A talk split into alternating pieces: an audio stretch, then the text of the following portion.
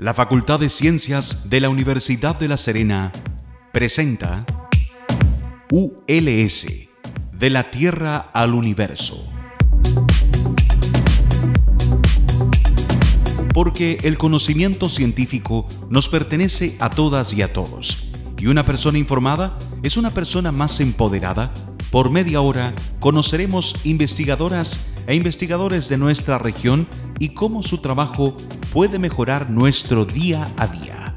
En Radio Universitaria FM 94.5 presentamos ULS, de la Tierra al Universo.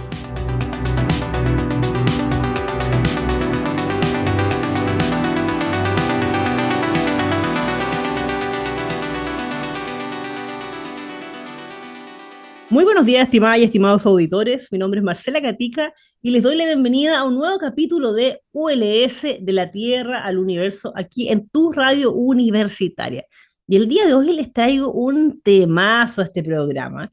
Vamos a hablar un poco acerca de cómo estamos criando, cómo estamos formando a, los niños y niñas hoy día, cómo nos, nos formaron a nosotros en el pasado, cómo ha cambiado un poco los modelos de crianza, de formación y cómo esto puede ir impactando también en, la medida que nos vamos haciendo adolescentes, adultos, qué consecuencia tiene eso, cómo podemos también saber si lo estamos haciendo bien o no, cuándo consultar, y bueno, y, este es un tremendo temazo y para eso tengo una tremenda invitada, estoy con Claudia Stay, quien es psicóloga infantil, ella, bueno, es bien famosa ahí en, las redes sociales, y la, voy a preguntar ahí, te lo cuento después, pero ella se ha vuelto también una divulgadora justamente en el área. ¿Cómo estás, Claudia? Buenos días.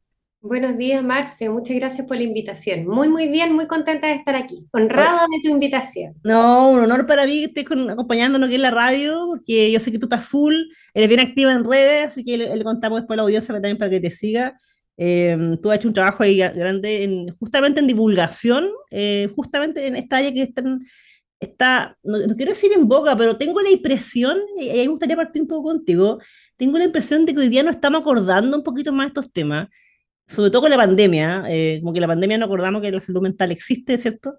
Y, y eh, el niño y niña es un tema, porque tengo la impresión de que cuando nosotros nos criamos, nosotros estamos aquí, ¿para qué decir la edad? Le decir a la, audiencia cerca de los 40, por ahí. nosotros venimos de un modelo en que, no sé, pues la pataleta era como ya, déjalo que llore.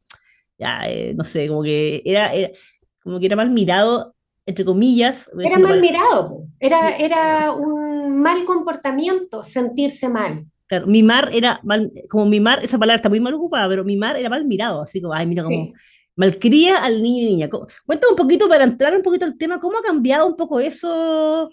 Te, diré la misma pregunta, pero un poco Bueno, yo creo que principalmente hay muchos factores que han hecho cambiar esta situación, pero uno de ellos tiene que ver justamente con el desarrollo de la ciencia. Hoy día tenemos mucha información, existen muchos papers, mucho desarrollo en ciencia en relación a lo que ocurre en el cerebro con diferentes exposiciones a estímulos de los niños. Entonces, en ese sentido sabemos que hoy día la exposición como eh, eh, persistente, constante al estrés es dañina para el desarrollo del cerebro de los niños.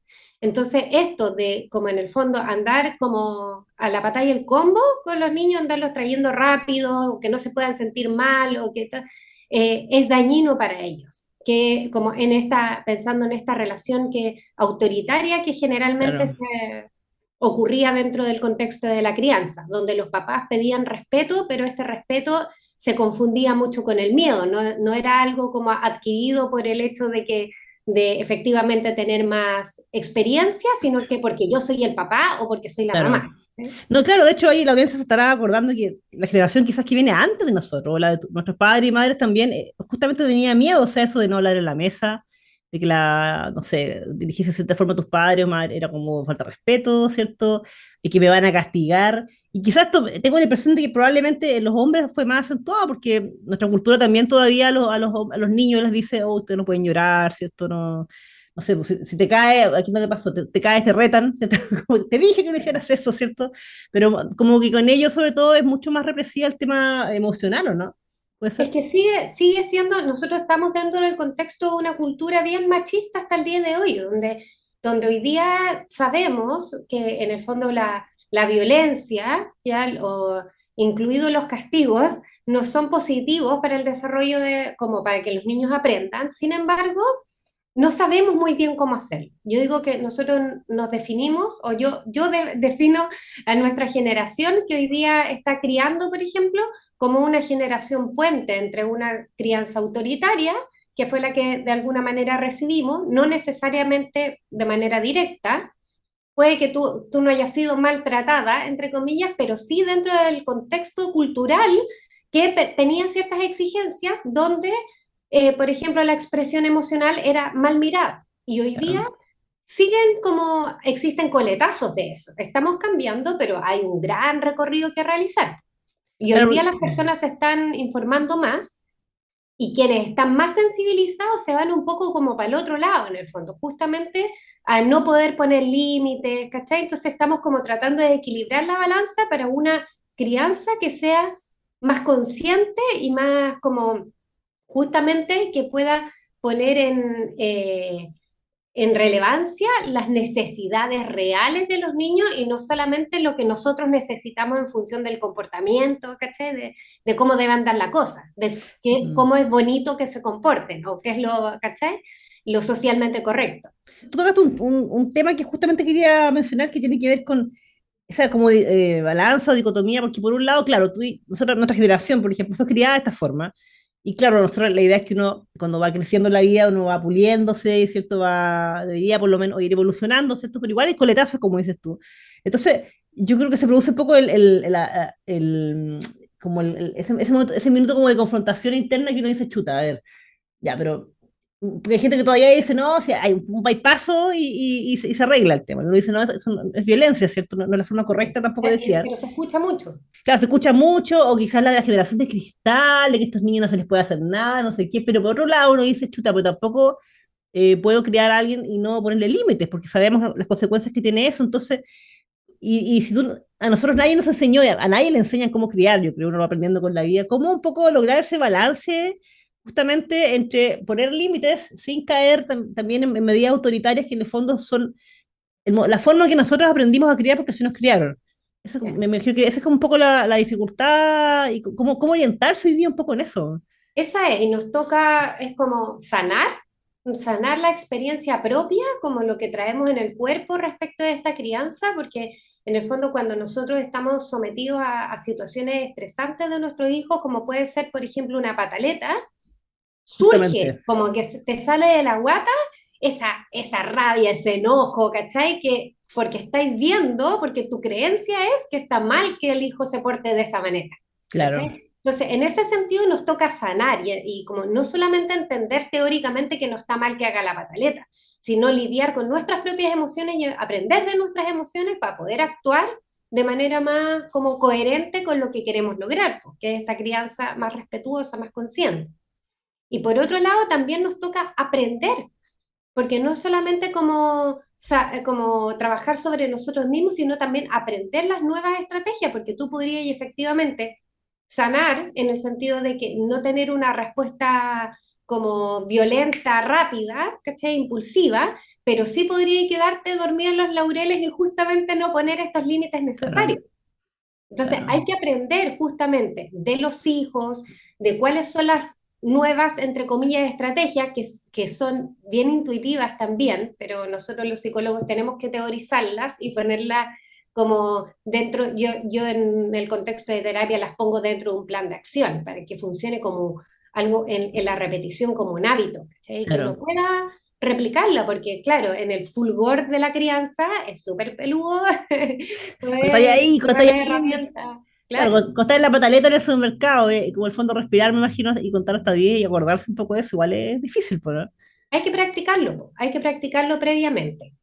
Entonces, sí, hay, hay un cambio importante que hacer ahí y justamente definiendo también, como decís tú, como los límites o lo que nosotros esperamos, lo que consideramos correcto y lo que no consideramos correcto para, la, para el desarrollo de nuestros hijos, porque todos tenemos, todas las familias tenemos diferentes maneras de mirar y, también expectativas respecto de mm. lo que queremos para nuestros hijos.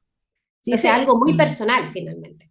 ¿Y cómo? Tú, tú, dijiste algo que, bueno, es un tema en sí, que tiene que ver con aprender, por supuesto, tratar de, de, imagino, bueno, buscar orientación ahí con profesionales o el colegio, bueno, conversar ahí o estudiar también, pero hay otro tema que tú hablaste aquí es fundamental que tiene que ver con sanar, porque si nosotros somos de una generación, y bueno, y para atrás peor todavía, de que a lo mejor no estaba muy eh, en boga o no era mucho tema el conectarse con tus emociones, yo imagino que a muchas personas les debe pasar, a todas nos debe pasar quizás, que a lo mejor en una situación así, la adultez, en crianza, uno dice, chuta, ¿cómo le enseño a mi hijo o hija a conectarse con sus emociones, ¿cierto? Si yo ni yo, ni yo bien sé cómo hacerlo, entonces como, como que a lo mejor uno puede decir que está hablando como en el aire sin, sin que a lo mejor uno tenga cosas ahí, entonces, ¿cómo sanamos? Yo sé que eh, es una pregunta muy complicada, pero eh, esto deberíamos aprenderlo con la vida, quizás todos deberíamos alguna vez consultar a algún, algún especialista, por ejemplo, un, psicólogo y tener la posibilidad de conversar alguna vez y ver cómo estamos, dar una mirada una vez al año, cómo, cómo podemos irnos. Mira, siempre, es bueno, digamos, siempre es bueno como revisar, revisarse, pero sin embargo... Eh, tiene más que ver con, con cómo surgen estas respuestas como de manera automática como con cómo yo respondo, si me quedo como paralizada, por ejemplo, frente a la pataleta de mi hijo o hija, o, o también si me sale el, el ogro interno, ¿cachai? Y tratar de entender qué me está pasando y validar también de entrada lo que a uno le pasa. La, la pega justamente parte por aceptar lo que nosotros sentimos, porque todas las emociones son adaptativas. Yo digo, a los niños les digo que son buenas hay algunas emociones que se sienten mal, tener miedo, tener rabia, frustración, es muy incómodo, sin embargo, estas emociones nos enseñan, nos enseñan a protegernos, nos enseñan a defendernos, a cuidar nuestra integridad, diferentes, diferentes objetivos adaptativos de cada emoción. Entonces parte porque si a ti te da una rabia increíble la pataleta de tu hijo, es como que tu cuerpo te está avisando que hay algo que tú tienes que hacer para que estas circunstancias cambien también y para poder enseñarle a tu hijo lo que necesita aprender y que no estén chocando de manera constante. Entonces, si estáis enfrentando la pataleta como un estrés tremendo todos los días, claro, como, mm. ¿qué te pasa con eso? ¿Por qué te da rabia? ¿Qué es lo que te da rabia? ¿Qué creencia hay detrás de esto? ¿Será que crees que está mal sentir rabia? ¿Cachai? ¿Que tu hijo se enoje? Será, será más bien que está, eh, el límite que se está poniendo no está siendo muy claro para tu hijo, por ejemplo, está haciendo una pataleta porque le está apagando la tele. Pero le está apagando la tele ¿cuándo? ¿Cuando a ti se te ocurre o tu hijo tiene tiempo establecido y sabe cuándo puede ver tele y cuándo no? ¿Caché? como que hay mm, diferentes como focos de cómo podemos ir solucionando y eso depende de justamente de con, con qué estamos lidiando en el momento y eso es como de cada, de, cada familia, de cada persona en particular, ¿cachai? Dentro de, la, de, de, lo, de las diadas parentales como, o de los papás, las mamás, también cada uno tiene su, propia, su propio rollo. Pues la mamá como también desde lo cultural tendemos a ser más culposas, los papás tienden a ser más iracundos, como más rabiosos, porque también porque a ellos se les censuró sentirse mal, ¿cachai? O, o, a los papás a veces les cuesta mucho también por esto mismo, que el hijo sienta tristeza. Yo he escuchado mucho, no, es que yo, que es mamón, ¿cachai? Que no puede ah, ser. típico. Que llora por todo, que no sé qué. ¿cachai? Y en el fondo el rollo, lo que el papá se está contando es que está mal llorar. Mm. Y al censurar la emoción y no darle espacio, el niño no aprende de lo que está sintiendo y por lo tanto no puede dejar de llorar, no puede resolver lo que le está pasando. ¿cachai? Sí, me imagino que eso igual tiene todo un, después un tema para, para en la adolescencia, que es una etapa complicada, bueno, en la, adultez, yo creo que bueno. Eh, para siempre, pues en el fondo como que si no sanamos, repetimos, ese es el rollo. Y nosotros todos queremos mejorar la crianza que tuvimos, ¿cachai? O sea, eso como transversal, como que todos los papás lo queremos hacer mejor que, que como lo hicieron nuestros papás, o no, no como mirándolos como que se equivocaron necesariamente, pero sí lo mejor posible, pues, ¿cachai? Sí, ese, es un tema y creo que justamente abordemos un poco el, modelo crianza y en cómo también, cuándo consultar también, que lo, mencionaba en el primer bloque, o sea, cómo, saber de, si lo estamos haciendo bien o no, tenemos dudas, porque hay mucho también, mucha información en redes, de, hay miles de recetas y cosas que uno puede hacer, pero antes tenemos que hacer un pequeño break musical y vamos a ir con, eh, yo sé que tú eres fanática de R.E.M., así que vamos a ir un tema, un tema bien ad hoc con lo que estamos conversando. A ver, para alegrarle la mañana y para despertar a la audiencia, vamos con R.E.M., con Happy People, gente feliz, y volvemos. you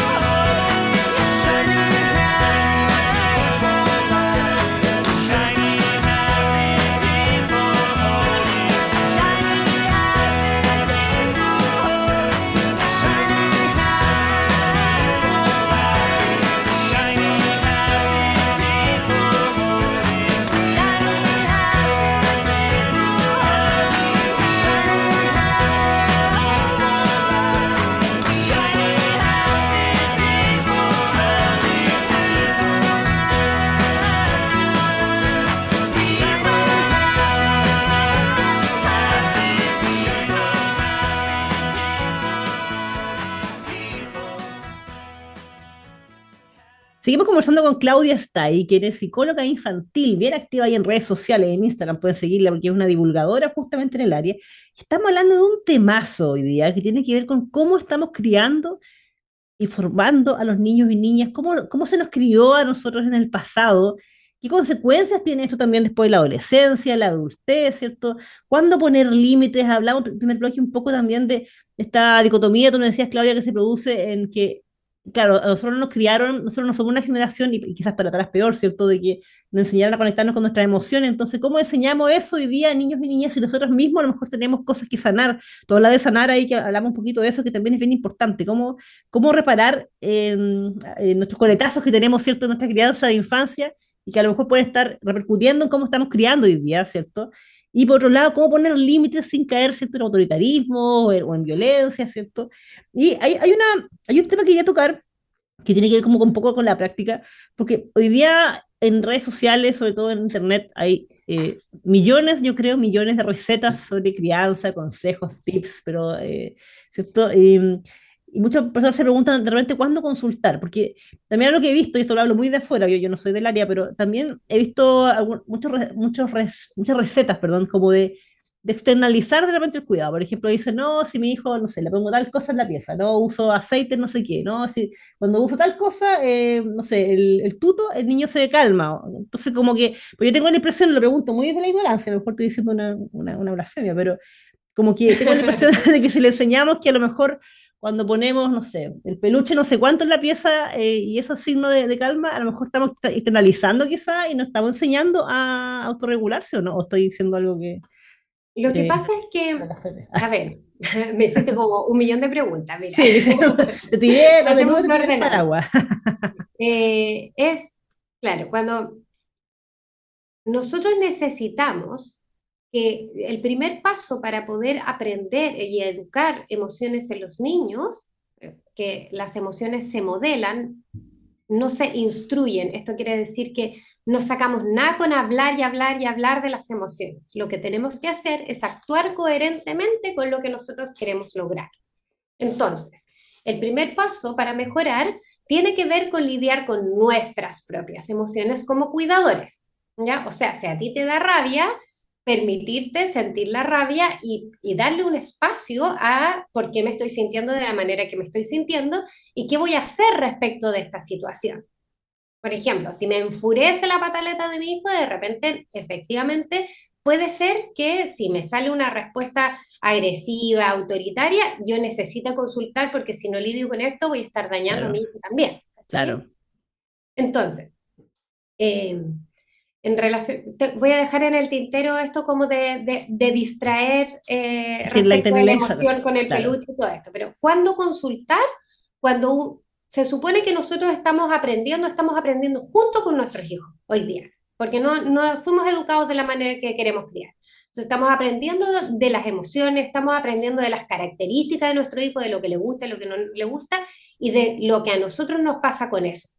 Si nosotros sentimos que estamos avanzando, en el fondo que, que estamos aprendiendo, que cada día voy lidiando un poquito mejor, que mi hijo está permitiéndose sentir y también como que ya no se muere cuando, cuando eh, eh, por ejemplo, le pongo tal límite, pues si siento que va decreciendo y que vamos aprendiendo juntos, bacán. Pero si siento que cada vez es peor, que estoy como pisando huevo, ¿cachai? Que no puedo mm. molestar a mi hijo con nada porque le digo esto y se irrite, yo no quiero que se irrite.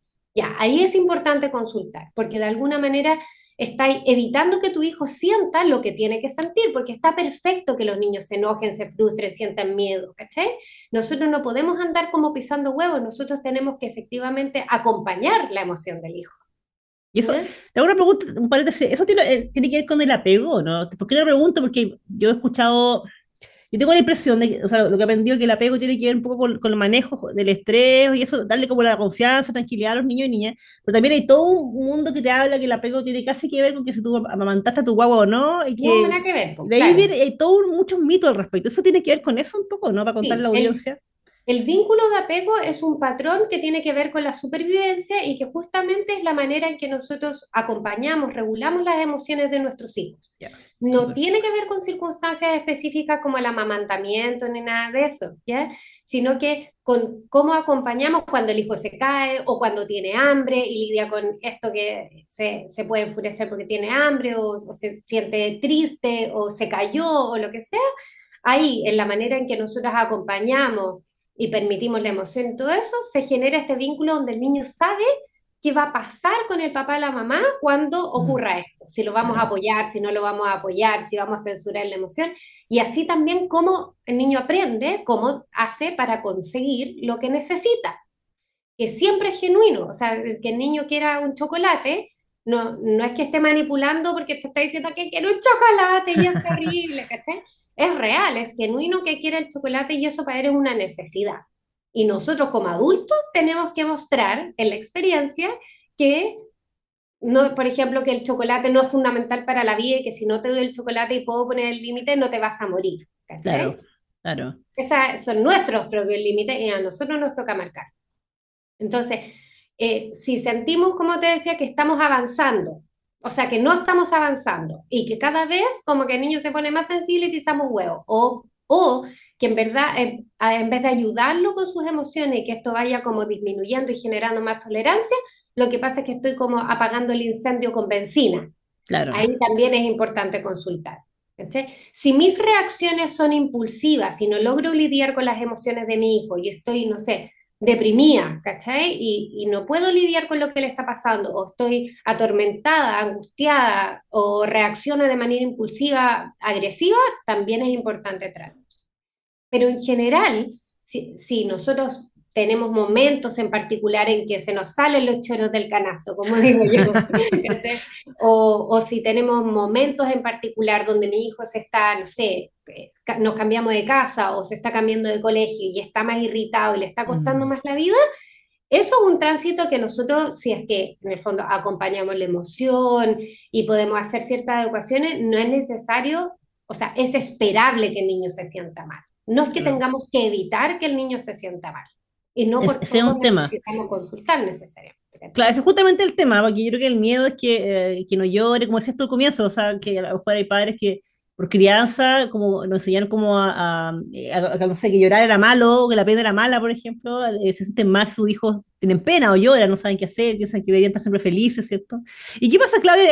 Un poco lo que dejamos en el aire con el tema de externalizar de repente esto, em, la regulación, porque yo, tengo, pregunto muy de ignorancia, si, si, si, a lo mejor le enseño que, no sé, cuando pongo tal peluche en la pieza, o pongo, no sé, tal cosa, una piedra, un aceite, una pintura, lo que sea, y a lo mejor eso, significa que nos vamos a calmar, y a lo mejor eh, los niños aprenden por, por, um, por, asociación quizás a eso, pero a lo mejor implica que a la larga a lo mejor no se están autorregulando, finalmente es que va a tener una dependencia de algo, de algo externo.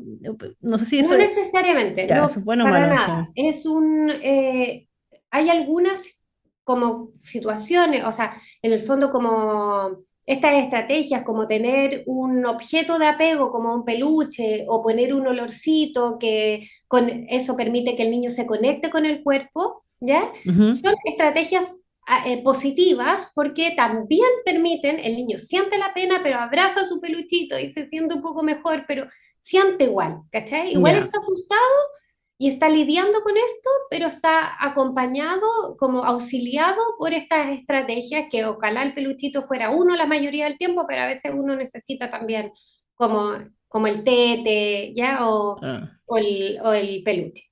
Eh, el objeto de apego, cuando se van al colegio, por ejemplo. Pero cuando nosotros distraemos de manera constante, anda, mi hija le digo que no le voy a comprar algo y se va a poner a llorar y le digo, ¡ay, mira el pajarito! No sé qué, ya estoy distrayendo todo el rato y como que le muestro algo más entretenido y no le permito sentir frustración, ni, no le permito lidiar con eso que le está pasando siempre, o cuando eh, algo que me resulta difícil, que esto, esto es terrible, como cuando para el niño es peludo es difícil comer, por ejemplo, o le es difícil ir al baño y estar sentado ahí entonces van los papás y le ponen una pantalla de celular o, la tele. Eso es nefasto. ¿Por qué? porque la pantalla, a diferencia del peluchito, a diferencia del olorcito de una aromaterapia o de algo así, la pantalla anula lo que el niño está sintiendo, no, como que obstaculiza eh, el percibir el proceso emocional. Entonces, eso es súper dañino porque no permite que el niño sienta la emoción, porque no le permite lidiar con él, el niño no va a aprender respecto de sus emociones, ¿cachai? está tonta. Obstaculiza el desarrollo. Claro. No, está tonta, te quedas pegada ahí pensando en nada, quizá una hora, claro. Claro, y lo hacen, ah, muchas veces lo hacen en cualquier momento, ni siquiera como que, o sea, eh, sigue siendo dañino, digamos, si le ponemos la pantalla para que no llore o, eh, cuando no sé, cuando va al doctor, ¿cachai? Que hoy día, sobre todo en Estados Unidos, otros lugares como mucho más tecnologizados, te pone en pantalla, la, la dentista mi hija tiene una pantallita, ¿cachai? Para que mientras le mira la boca, mire la pantalla. Entonces, claro. nosotros no lo usamos justamente porque es como, es parte de, ¿cachai? Es distinto si es una cuestión dolorosa, porque a ella le pueden poner una... Una, cirugía, claro. Es distinto. Pero si nosotros eh, le pasamos la pantalla para que no sienta aburrimiento, para que no se frustre, para que no sé qué, con esto va a lidiar en adelante, ¿cachai? Y además no va a poder percibir sus procesos como más eh, naturales, como que tiene que ver con, el sentir el cuerpo por dentro, las emociones, el dolor de guatita, cuando, o la sensación de saciedad, o cuando tiene ganas de hacer pipí, entonces el niño se va a hacer pipí, porque pues podría hacer pipí porque no está cachando cuando siente en su cuerpo la mm, necesidad de hacer pipí, o no va a saber cuándo necesita comer porque come y eh, obstaculizado de sentir sus sensaciones corporales o sus emociones, entonces es súper diferente cuando el auxilio es, es un peluche o es una distracción que ojalá no la hagamos siempre, que cuando una pantalla. La pantalla por ningún motivo, lo otro, démosle el espacio que nosotros también necesitemos para equilibrar, como para equilibrar la crianza, porque la crianza es un tremendo desafío, sobre todo porque hoy día estamos aprendiendo. Así es. Mira, ha un temazo y qué bueno, qué bueno que le dedicaste unos minutos al tema de las pantallas, porque yo creo que hemos visto de repente, sobre todo en restaurantes, en consulta, y los niños ahí embobados con las pantallas, ¿cierto? Y me se chuta. Terrible, terrible. ¿A dónde vamos? Claudia, se nos pasó, pero volando el tiempo. Eh, mira, me quedé con varias preguntas acá. Este es un tema gigante, así que te quiero dejar invitada y conversemos nuevamente en la radio. Estoy segura que nuestros auditores y auditores nos van a agradecer. Así que Muchas, muchas gracias por estar con nosotros. Y los quiero invitar a que me sigan en mi Instagram, Claudia está psicóloga. Claudia, está psicóloga. Claudia está psicóloga. Sí, Claudia es bien, activa y porque estoy entregando contenido también, con lo que estamos hablando, que es importante. Sí, es que efectivamente tenemos que aprender, estamos aprendiendo juntos. todos los papás la embarramos. Oye, y voy a hacer pronto una, una, un live con la Carolina Pérez Stephens, que ella es muy famosa que habla sobre pantalla. Entonces, por si la quieren ver, porque ella muy seca y, para tener información actualizada de lo que pasa en el cerebro de nuestro hijo con esta cuestión, porque todos, o sea, como nos auxiliamos mucho de esto, o sea, es muy, muy la norma, pero es muy dañino. Entonces, eh, en vez de solo sentirnos culpables, busquemos herramientas para salir de ahí y mejorar. De mazo. No, de mazo, de mazo. Entonces aquí te sigan las redes. Claudia está de psicóloga y pueden ver también el live porque yo creo que lo de las pantallas es, es transversal. Así que hay harto que, trabajar. Claudia, te, bueno, te dejo invitar nuevamente que conversemos y te doy un abrazo. Muchas gracias por estar con nosotros esta mañana en Radio Universitaria. Y bueno, estimados y estimados auditores, recuerden que estamos cada martes y jueves a las 8 de la mañana aquí en la 94.5, que estamos también en todas las redes sociales con arroba ciencias ULS, ciencias ULS.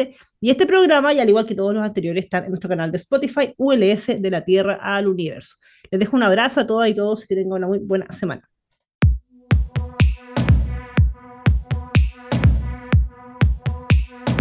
La Facultad de Ciencias de la Universidad de La Serena presentó ULS, de la Tierra al Universo.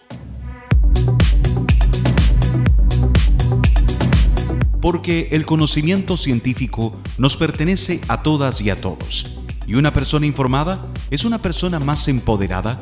Por media hora hemos conocido investigadores de nuestra región y cómo su trabajo puede mejorar nuestro día a día. En Radio Universitaria FM 94.5 hemos presentado ULS, de la Tierra al Universo. Este programa es grabado en los estudios de Radio Universitaria FM y editado por profesionales de la misma radioemisora, cuyo objetivo es vincular el quehacer de la Universidad de La Serena con la comunidad regional, respondiendo también al interés de contar con un medio de comunicación que releve la labor de la institución en los ámbitos de la docencia, la investigación y la vinculación con el medio. Las opiniones vertidas en este programa son de exclusiva responsabilidad de quienes las emiten y no representan necesariamente el pensamiento ni la línea editorial de esta emisora y o de la Universidad de La Serena.